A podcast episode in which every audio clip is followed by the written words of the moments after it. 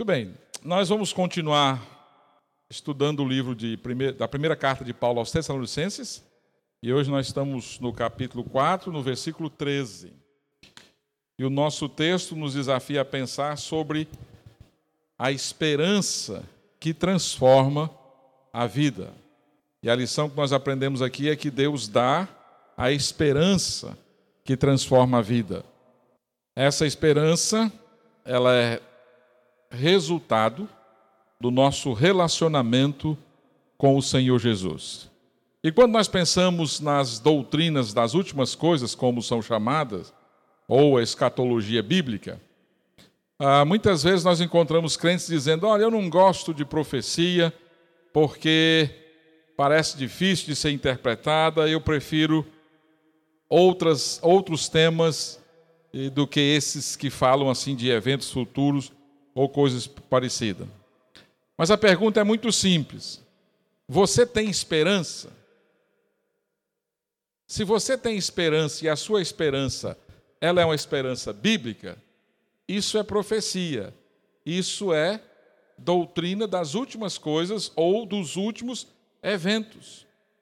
E essa esperança que a Bíblia se refere é aquela confiança absoluta e a paz em meio às circunstâncias adversas no presente ou no futuro. É aquela confiança que a pessoa tem em qualquer circunstância, em qualquer tempo.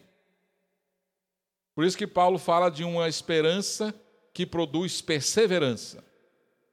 Essa esperança, ela é responsável pela perseverança, porque se você perder a esperança, você não persevera. Se você perder a esperança, a esperança bíblica, você não vai dar sequência, não vai dar continuidade aí na sua caminhada. É? A igreja precisa perseverar, os indivíduos, os crentes, precisam perseverar, e o que vai determinar essa perseverança é certamente a esperança.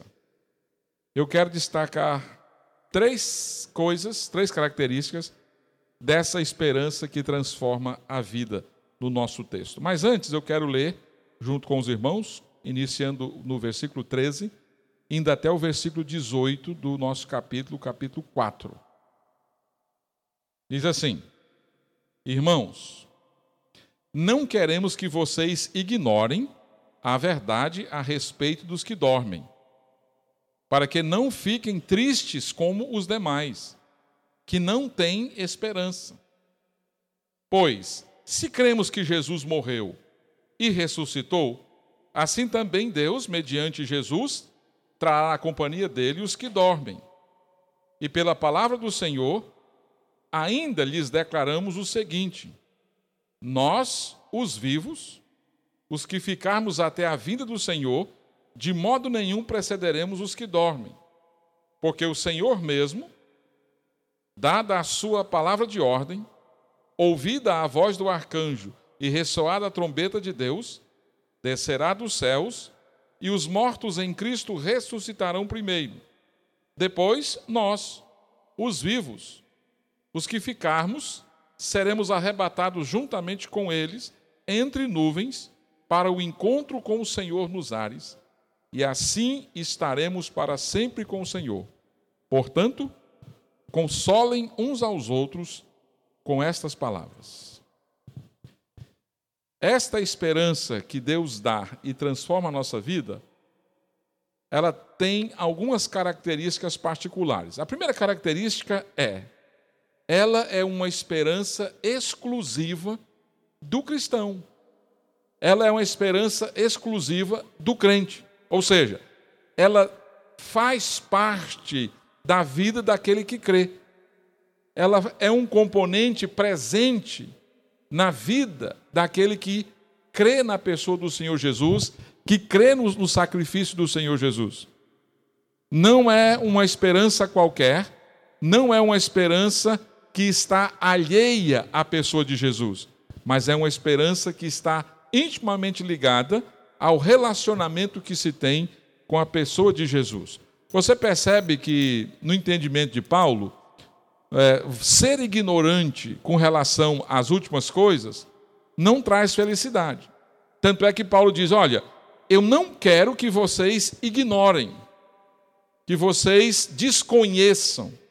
Eu não quero que vocês sejam ignorantes a respeito das pessoas que já morreram.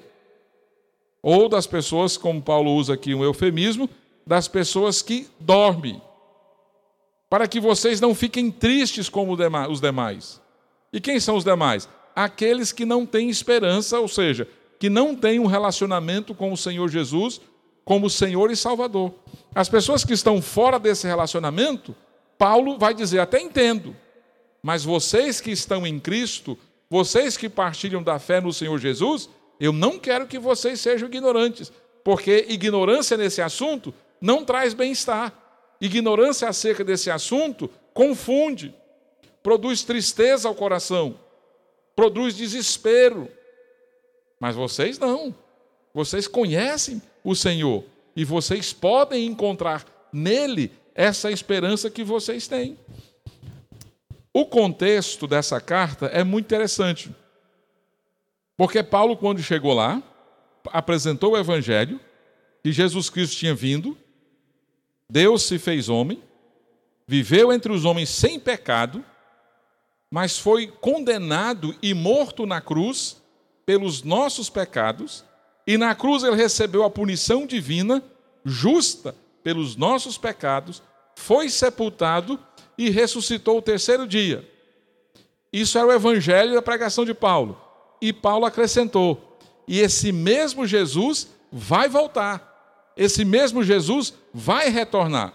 Paulo não marcou data, não marcou dia, mas ele disse: olha, ele vai voltar. E essas pessoas abraçaram essa fé. Eles tinham essa convicção, só que eles fizeram uma aplicação errada. E isso também trouxe para alguns uma certa confusão. Porque desde a pregação de Paulo e até aquele momento, algumas pessoas perderam seus queridos.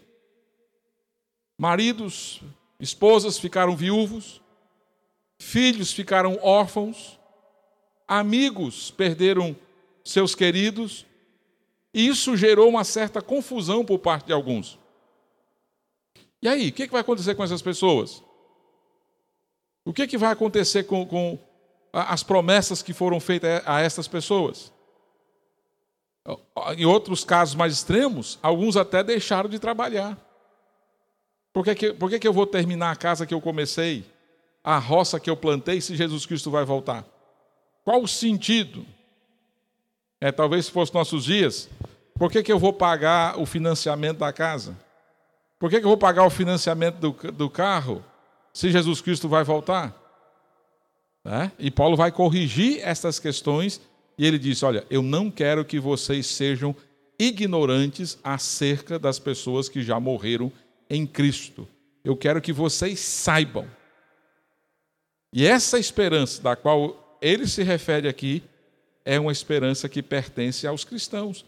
Porque ele diz: olha, as pessoas que não estão em Cristo, elas não têm essa esperança. E é até compreensível. Mas vocês não. Vocês não podem viver no desespero, especialmente no que diz respeito à morte. É? E eu confesso para vocês e que eu fico, eu sinto muito, acho muito estranho quando eu encontro crentes com medo da morte. É? Assim também como eu estranho crentes que estão buscando a morte. Mas não, não é necessário. Você não precisa desejar, você não precisa buscar. Mas a morte, da perspectiva cristã, não é o fim. Não é um ponto final.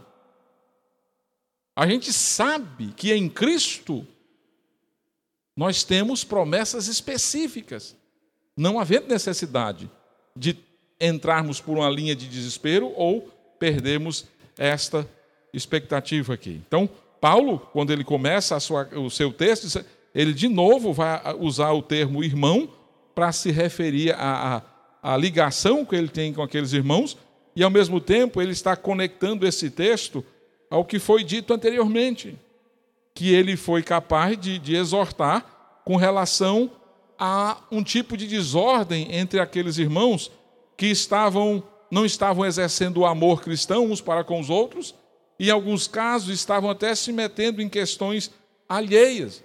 E, consequentemente, o testemunho estava comprometido. Então, Paulo, aí ele continua fazendo um link, ele diz: Olha, mas agora outra coisa que eu não quero que vocês esqueçam, eu quero que vocês é, é, saibam, não é? Dos seus queridos, da condição, da realidade da morte para aquelas pessoas que estão em Cristo. É? E, e, e, essa confusão gerada por conta é, da informação do, do encontro com Cristo, gera exatamente por conta da ressurreição, que a maioria daquelas pessoas tinha um entendimento muito mais parecido com os gregos do que com o cristianismo.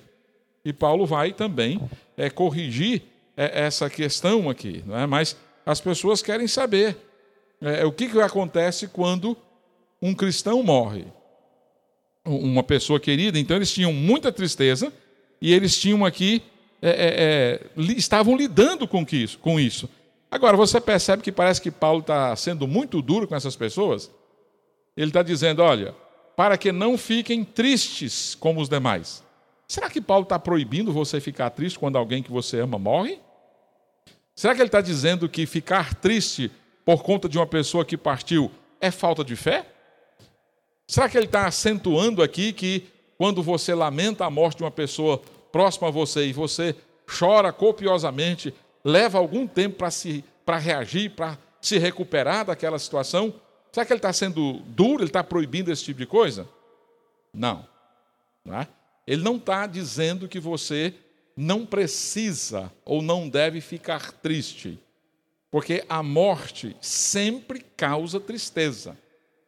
A morte é o intruso na vida humana. Lembra do paraíso, quando Deus criou Adão e Eva? Eles foram criados para viver para sempre. Mas o pecado introduziu a morte. O pecado gerou a morte, a separação de Deus. E ela sempre vai ser desconfortável, porque ela não faz parte da nossa natureza. Mas o que Paulo está dizendo é o seguinte: você não deve ficar triste ao ponto de ficar desesperado, é, de não ter nenhum tipo de esperança aqui. Não é? é? não é errado você lamentar pela morte de alguém querido. Lembra de, de João capítulo 11, quando Jesus chega até a casa de Lázaro, Marta e Maria, e Lázaro está morto?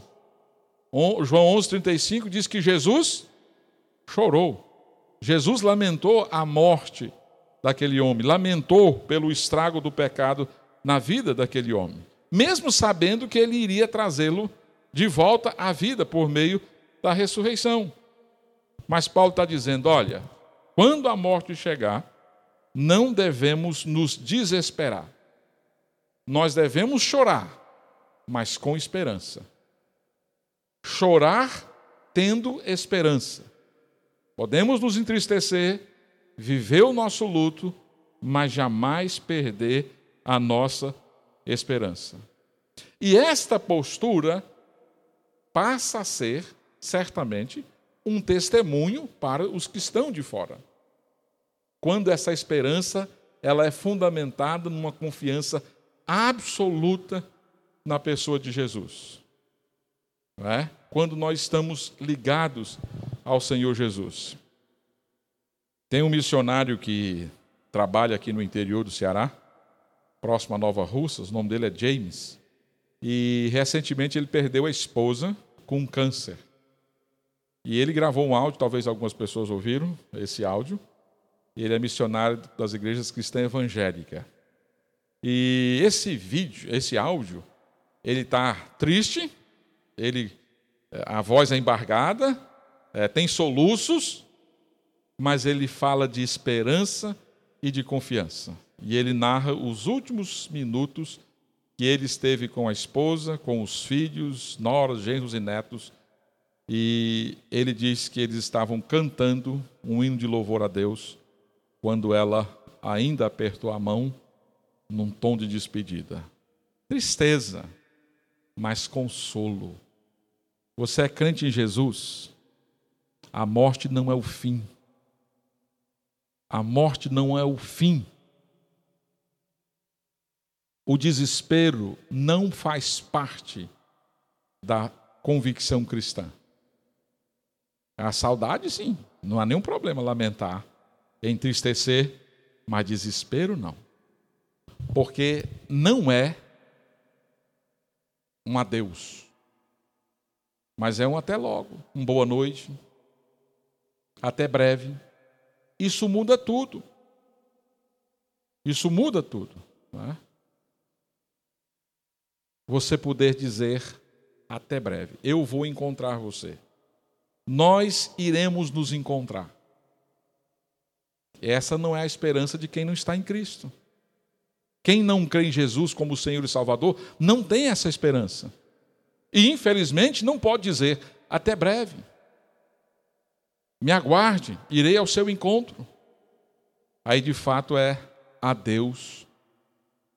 Mas Paulo está dizendo: olha, você que está em Cristo, não é assim. Então, essa esperança, ela faz parte da identidade, da realidade do cristão. Não sejam ignorantes acerca dessas coisas. E não pense que ser ignorante vai trazer bem-estar para você. A ignorância, nesse caso, não ajuda. Ela rouba de você o prazer de se deleitar na pessoa, na obra de Jesus, de você confiar na pessoa de Jesus. Mas uma outra característica dessa esperança que Deus dá, que transforma a vida, é que ela é baseada em promessas. Ela é baseada na palavra, naquilo que o Senhor já tem dito. E Paulo dá duas razões, dos versículos 14 até o 16, a, a respeito a, dessa esperança, da, dessa base aqui. A primeira coisa é que ele fala sobre a promessa da ressurreição do corpo. Não é? Quando ele, no versículo 14, ele diz: Olha, se cremos que Jesus morreu e ressuscitou, assim também, mediante Jesus, trará na companhia dele os que dormem. Né? Então, Paulo está dizendo: olha, nós acreditamos que Jesus veio a este mundo, morreu, foi sepultado, mas ele ressuscitou. Então, nós devemos crer também que o Senhor vai trazer na companhia dele aqueles que estão ligados a eles, aqueles que foram unidos a Cristo. Lembre-se da união do crente com Cristo, a união espiritual. Nós fomos unidos na morte, no sepultamento e na ressurreição. Morremos com Cristo, fomos sepultados com Cristo e nós ressuscitamos com Cristo. E aí Paulo está dizendo: olha, se Deus ressuscitou o Senhor Jesus corporalmente, ele vai também produzir essa ressurreição dos nossos corpos. Né? Ah, ah, então, ele, nós podemos ter esperança. E esse si que aparece aqui na minha versão, eu não sei se aparece na sua, é, não é um, um si de dúvida ou de coisa parecida, mas é pelo contrário, é de fato um, um, um, um si de certeza, visto que é algo que você realmente pode ter essa certeza, ter essa esperança. E esses que dormem ou que morreram em Cristo, Paulo está dizendo que essas pessoas vão ser, vão ser trazidas de volta pelo o poder do Senhor Jesus. E nós temos uma quantidade enorme de textos bíblicos é, que nos dão essa certeza, que nos dão essa segurança a respeito da ressurreição. E é uma ressurreição também do corpo. E isso foi uma novidade para o cristão, para o cristianismo. Mesmo entre os judeus, tinha lá os saduceus que não acreditavam na ressurreição. Lembra que eles quiseram fazer uma, uma pegadinha com Jesus? Será, ah, Senhor, tem uma mulher, casou, encurtando a história, ela, ela se casou sete vezes, ficou viúva. E na ressurreição, ela vai ser esposa de quem? E eles ficaram aguardando a resposta, todos empolgados, né? Agora eu quero ver ele sair dessa. Eu quero ver o carpinteiro sair dessa. Aí Jesus disse: Olha, no céu as coisas são diferentes. Os relacionamentos são diferentes. Não seramos, serão como os anjos. Não se casam e não se dão em casamento. Né? Essa palavra dá uma esperança para quem tem um casamento complicado, né? Ó, segura até o céu. Aqui na terra você vai ter que aguentar. Não tem escapatório.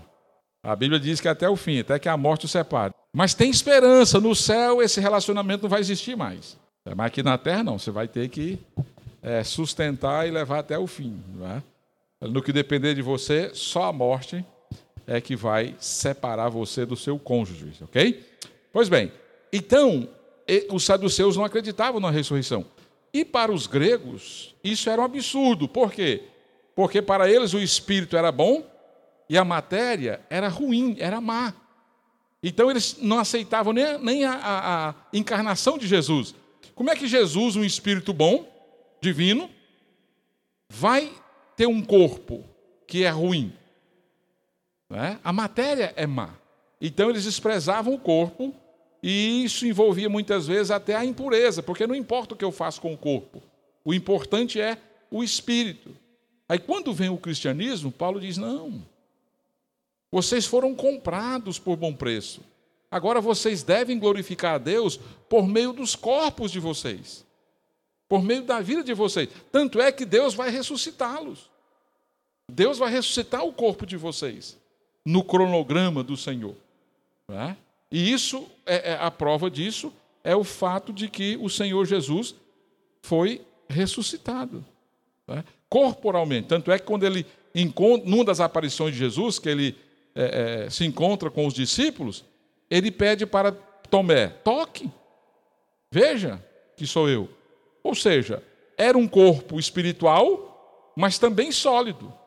Podia ser apalpado, poderia ser tocado, né? mas ele foi ressuscitado em corpo. E Jesus é, é, é Deus encarnado. É?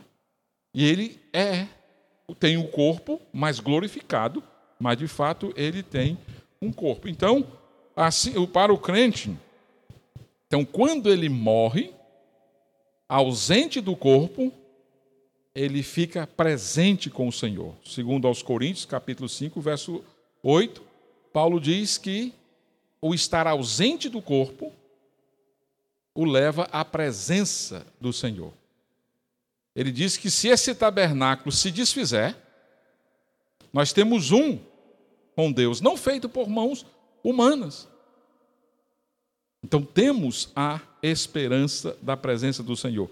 Mas Paulo fala da ressurreição. Ah, uma segunda razão que ele apresenta aqui é a própria palavra do Senhor. No verso 15 ele diz: Olha, pela palavra do Senhor, ainda lhes declaramos o seguinte. E aí ele compartilha a ordem desses acontecimentos.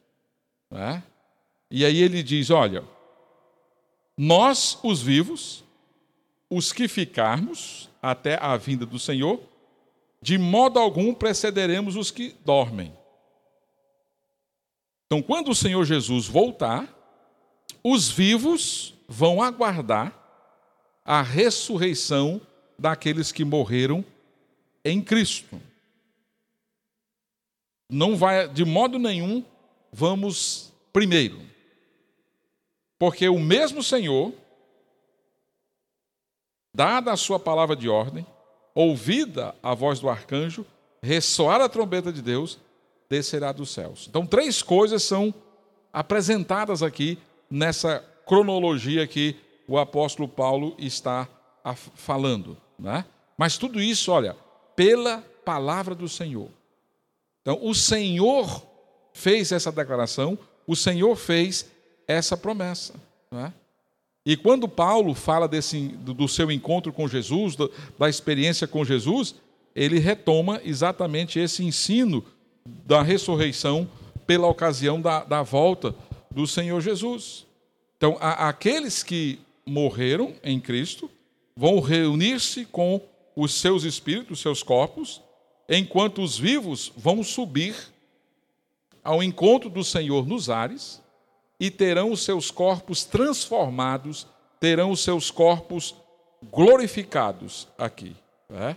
Então, todos nós recebemos simultaneamente novos corpos, tanto os que ressuscitarem, quanto os que estiverem vivos.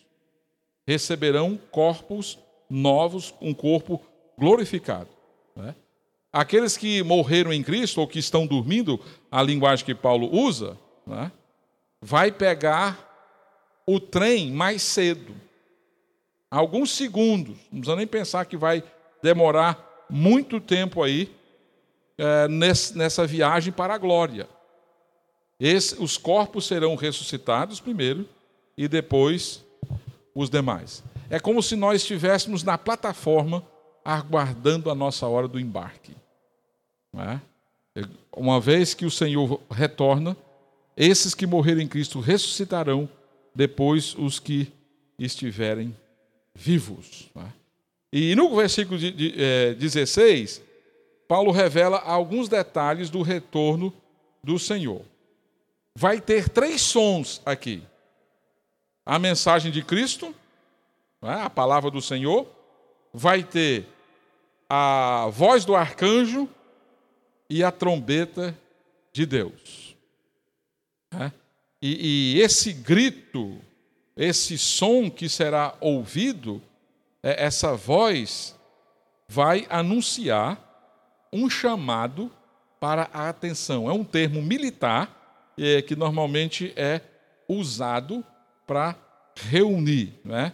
a, a trazer a tropa de volta ou chamar a atenção da tropa. Então o Senhor vai dar uma palavra de ordem, né? e essa palavra vai acordar primeiro o, o, os mortos em Cristo, né? vai ter esse despertar. É, Paulo não nos diz o que vai ser dito, é, o que o Senhor vai dizer, o conteúdo dessa mensagem não nos é, é passado aqui. É, no entanto, se a gente compara os tempos bíblicos, os tempos antigos, é, era sempre um, um anúncio avisando aquela pessoa que passa, chegava à frente, avisando que o rei estava vindo, para as pessoas se prepararem aí. Olha, o rei está chegando. É? Então, talvez vai ser o um momento em que o rei dos reis e senhor dos senhores vai anunciar a sua chegada. Aí tem a voz do arcanjo. A voz do arcanjo. Daniel capítulo 10, versículo 13, e Judas, versículo 9, uh, nós sabemos que temos lá Miguel, um arcanjo que tem uma posição na hierarquia celestial do Senhor, como provável líder desses anjos aqui. Né? Outros anjos são mencionados, são é, é, indicados nas Escrituras, mas pode ser que uh, Miguel, o arcanjo, vai ser o responsável por é, trazer essa voz preparando para o terceiro som final, que é a trombeta de Deus. É? Então, o arcanjo e a trombeta de Deus estão unidos aí é, pela essa palavrinha e, né, mostrando que provavelmente isso pode ser que aconteça ao mesmo tempo aí esse soar da trombeta do, dos últimos dias, a, mostrando assim esse sinal. Agora surge uma pergunta: quem é que vai ouvir esse som? Quem é que vai ouvir? Será que só aqueles que creem no Senhor Jesus? Ou todos vão poder ouvir? Na verdade, não há um acordo entre os estudiosos com relação a quem vai ouvir. Algumas pessoas entendem que apenas os crentes é, será um chamado para os crentes, mas outras pessoas pensam que não.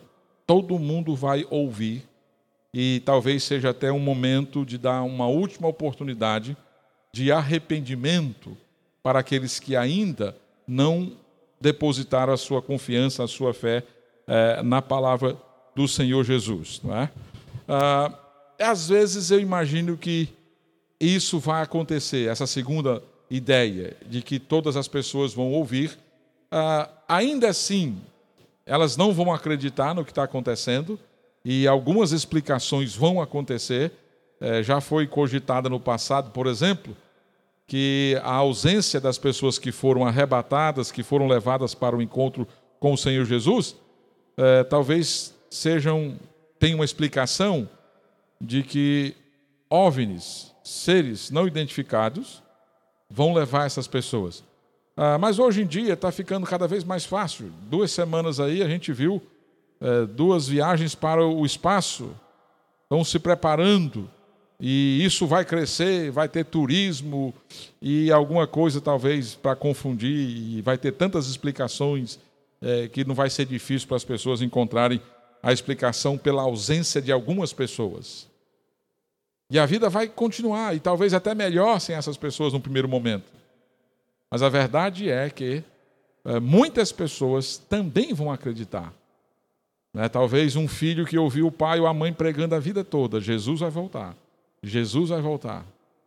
E de repente, a mãe e o pai, eles desaparecem sem nenhuma explicação.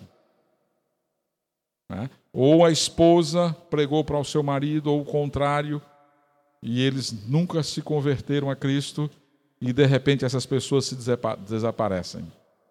É, muita gente vai, vai se, se dobrar ao, aos pés do Senhor Jesus. Agora, ser crente nesse período não será tarefa fácil.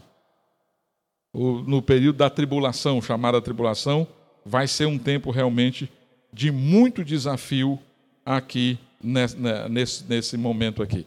Mas parece então que esse som, é, é, é, esses sons, essas mensagens aí, é, talvez todos irão ouvir e servirá como um, uma última pregação para aquelas pessoas que ainda não têm crido no Senhor Jesus. Aqueles que estiverem na grande tribulação irão ouvir o Evangelho por meio de 144 mil judeus que pregarão a elas. Mas até então. Mas uma outra, outra promessa que tem aqui, não só essa da ressurreição do corpo, mas a promessa da reunião dos crentes. No verso 17, de, Paulo diz: Olha, depois nós, os vivos, seremos arrebatados, juntamente com eles, entre nuvens, para o encontro com o Senhor nos ares, e assim estaremos para sempre com o Senhor. É? Vai ter um encontro entre as nuvens. A segunda vinda de Jesus, como ensina a escatologia dispensacionalista, pré-tribulacionista, é que já a segunda vinda se dá em duas etapas. Primeiro, Jesus vem entre as nuvens para buscar a igreja, e no final de sete anos, ele vem à terra destruir o anticristo e estabelecer o seu reino durante mil anos. Não é? ah, mas o que o Paulo chama atenção é que haverá uma união entre os crentes aqui que não provaram a morte e aqueles que provaram a morte. Os crentes em Cristo, ou seja, do período da igreja, que estiverem mortos serão ressuscitados, e os vivos, por ocasião da vinda de Jesus, serão levados até as nuvens e encontrarão com o Senhor. E a palavra é: para sempre estaremos com o Senhor. Essa palavra é boa, para sempre. Você já ficou alguns momentos agradáveis na presença de uma pessoa? e a pessoa foi embora, você, puxa vida, fica mais tempo, fica, volta mais vezes. É uma experiência muito boa. Agora aqui Paulo está dizendo, olha, para sempre estaremos com o Senhor. Não é? Presença contínua do Senhor na nossa vida. É? Essas pessoas que foram arrebatadas encontrarão com o Senhor nas nuvens, uma experiência de grande vivência para aquele que crê no Senhor Jesus. Imediatamente, aqueles que estiverem com Cristo desfrutarão da presença do Senhor e passarão pelo julgamento do trono do Bema, do tribunal de Cristo. Os crentes terão as suas obras julgadas e aí fala das bodas do Cordeiro, o casamento do, de Cristo, o noivo com a igreja, a sua noiva. E essa união para sempre. Enquanto isso, levanta-se aqui na terra o anticristo que vai liderar esse mundo, trazendo paz, e o mundo já está prontinho para receber uma liderança universal uh, o mundo já está conectado, já está ligado, Ah, você conhece alguém que mora bem no interior do Ceará? Pois quando acontece alguma coisa no outro continente, até aquelas pessoas são afetadas. É, o mundo está conectado, o mundo está ligado, não é? é? A gente fica reclamando do preço da gasolina, e aí um camarada vem explicar, diz: olha, é que o, o, o, o, petróleo está ligado ao mercado internacional, que eu, teoricamente, não tem nada a ver com isso. É, aí eu pago por isso. É, tudo está interligado, tudo está conectado, não é? A, a, a, os preços, essa ideia de consumo. O, o mundo está preparado para uma liderança internacional. E esse anticristo vai se apresentar como alguém que vai trazer paz. Ele vai resolver o conflito é, de, de, Israel é, com a Palestina. Ele vai resolver a questão das pandemias, a questão da fome. Ele vai resolver tudo no primeiro momento. Mas no meio da semana, três anos e meio, ele vai quebrar aliança com Israel. E Israel será duramente disciplinado pela rejeição do Senhor. Mas no final, próprio Israel vai clamar: Bendito aquele que vem em nome do Senhor, reconhecendo Jesus como Messias. Vai ser a hora de Jesus não mais como menino indefeso, mas como Rei dos Reis e Senhor dos Senhores, descer e estabelecer o seu reino, prender Satanás por um ano e destruir o anticristo. Né? E, e, mas a igreja vai estar já com Jesus, vai estar com Cristo desfrutando da presença dele, porque para sempre estaremos com o Senhor. Mas uma terceira característica dessa esperança, além dela ser uma esperança exclusiva daquele que crê, de ser uma esperança baseada nas promessas do Senhor de ressurreição e de encontro, ela é uma é, esperança que produz conforto, que produz consolo. Verso 18, Paulo conclui dizendo: Olha, portanto, consolem uns aos outros com estas palavras. É? Sejam consolados, sejam encorajados, sejam incentivados por essa palavra. Ou seja, vocês vão se encontrar com Jesus. Isso quer dizer que essa tristeza vai passar, essa solidão vai deixar de existir, a saudade vai ser vencida. Consolem uns aos outros com essas palavras. O pranto de vocês é passageiro. O choro de vocês é passageiro. Paulo diz: olha, consolem agora uns aos outros com essa palavra encoraje uns aos outros. Sabe o que ele está querendo, irmãos? Que a gente viva aqui na perspectiva do encontro com Jesus. Paulo quer que você se dirija para o seu trabalho amanhã pensando que você pode encontrar com Jesus. Ele quer que você pense a vida a partir desta realidade. E não coloque num canto da sua mente como se não existisse, ou como se isso não fosse acontecer. Ah, nós estamos aí dois mil anos de cristianismo. E até hoje Jesus não veio. Provavelmente ele não vai vir também durante o tempo da minha geração. E aí a gente deleta isso. E a gente vive sem acreditar nessa perspectiva. Mas Paulo acredita que essa perspectiva transforma. Porque se eu e você vivermos com essa crença, e que Paulo acreditava, aqueles crentes acreditavam, que Jesus poderia voltar a qualquer momento, que não tinha mais nada para cumprir, é, tudo já foi cumprido na, na, na, é, nos dias de Jesus e, consequentemente, nos dias da igreja, é, ele pode voltar, isso mudaria a nossa vida aqui. Mas a gente tem muita dificuldade de abrir os olhos, abrir o coração e acreditar que isso aqui é passageiro e que a nossa realidade vai ser com a pessoa de Jesus. Né? Paulo não deu esses detalhes aqui simplesmente para alimentar a nossa mente, trazer informações a respeito do futuro, para a gente desenhar um gráfico bonito e poder explicar a escatologia bíblica. Mas ele deu essa mensagem para trazer conforto, para trazer consolo ao coração. Paulo está dizendo que nós devemos caminhar com a alegria e a perseverança de alguém que vai de fato encontrar o Senhor Jesus. E não é só para você ser consolado, é para você consolar uns aos outros. Né? Para você incentivar os crentes. Quando você for visitar alguém o que está no momento terminal, o que, que você vai dizer para ele? Para esse crente que está nessa situação? Olha, você vai encontrar com Jesus. Se alegre.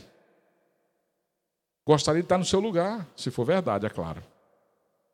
Não vai, não vai, não vai mentir, né? né? Mas é a forma de consolar. E você, uma pessoa que já não tem, humanamente falando, nenhuma esperança, ele sabe que é uma questão de dias, sabe que é uma questão de horas. Você vai encontrar com Jesus. Jesus está aguardando você. Eu também irei no tempo dele. É consolar o crente. Você encontrar um, um, um, um crente que está passando por dificuldades, lutas, a ponto de, de, de querer desistir da vida. Calma, isso vai passar. Está acontecendo por uma razão que eu não conheço, mas o Senhor tem um plano para a sua vida. Nós iremos encontrar com Jesus, isso vai passar. Isso pode nos animar na adoração. É?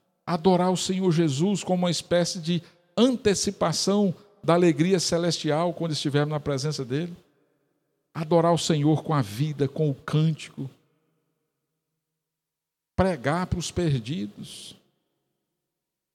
É pregar para as pessoas que não conhecem Jesus. É um incentivo. É maravilhoso ter essa esperança, usufruir dessas promessas. É buscar uma vida de santidade, o maior incentivo é esse. Você vai encontrar com Jesus. 1 João capítulo 3, verso 1 a 3. João diz que aquele que tem nele, em Cristo, esta esperança, deve purificar a si mesmo como ele é puro. É? Santidade de vida. Eu vou encontrar com Jesus. Eu vou encontrar com Cristo, eu quero que a minha vida esteja alinhada à vontade dele. Perfeita não, isso vai ser tarefa do Senhor. Mas eu quero estar com a consciência tranquila de que eu combati o bom combate, de que eu busquei me identificar com a pessoa de Jesus todos os dias da, da, da minha vida. É? O retorno de Jesus Cristo é certo. Pode acontecer a qualquer momento conforme as Escrituras. No passado, lembra quando tinha a secretária eletrônica no telefone? Você guardava, eh, registrava uma mensagem e a pessoa ligava e você fazia a gravação. Olha, no momento eu não estou em casa, mas quando eu retornar, eu chamo, eu ligo para você. Ou deixo seu recado.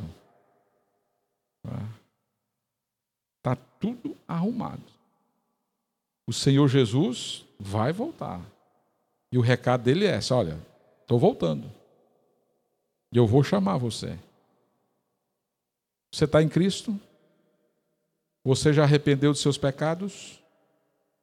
E você coloca na pessoa de Jesus, na obra de Jesus feita na cruz, como no seu lugar.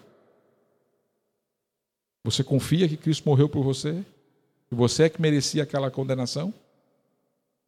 E você confessa Jesus como Senhor e Salvador? Você crê que Ele está vivo à direita de Deus? Você já fez isso? Essa esperança é para você. Agora, se isso não faz parte da sua experiência, não faz parte da sua realidade, você precisa fazer.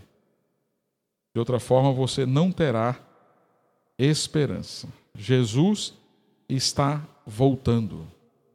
Jesus vai voltar. Está triste porque perdeu um querido seu em Cristo? Calma, você vai encontrá-lo. Perdeu um amigo, uma amiga, um parente? Não foi a Deus. Se estamos em Cristo, até logo, até breve. Não se desesperem diante da dor, do sofrimento causado pela morte. E nem de, de outra dor qualquer. Alimente o seu coração com a esperança de que você vai encontrar com Jesus. Vamos orar. Pai Santo, eu quero agradecer ao Senhor por todas as demonstrações de graça e misericórdia na vida do teu povo. Eu quero agradecer pelas promessas, especialmente a promessa de retorno do Senhor Jesus. Obrigado, que essa esperança tem sido renovada no nosso coração. Eu peço que o teu Espírito possa trazê-la sempre à nossa mente, ao nosso coração e renovar a nossa convicção, a nossa certeza que essa verdade possa consolar, possa nos fazer perseverantes diante das lutas, alimentando o nosso coração com a certeza de que encontraremos com o Senhor. Obrigado porque a morte não tem vitória sobre a nossa vida. Estamos em Cristo e nele nós somos mais do que vencedores. Pedimos, ó Pai, a tua graça, o teu olhar para a igreja. Nos prepare para vivermos esses últimos dias para a tua glória de uma forma agradável ao Senhor. Maranata, vem, Senhor Jesus. Aguardamos o teu retorno. Em nome de Jesus. Amém.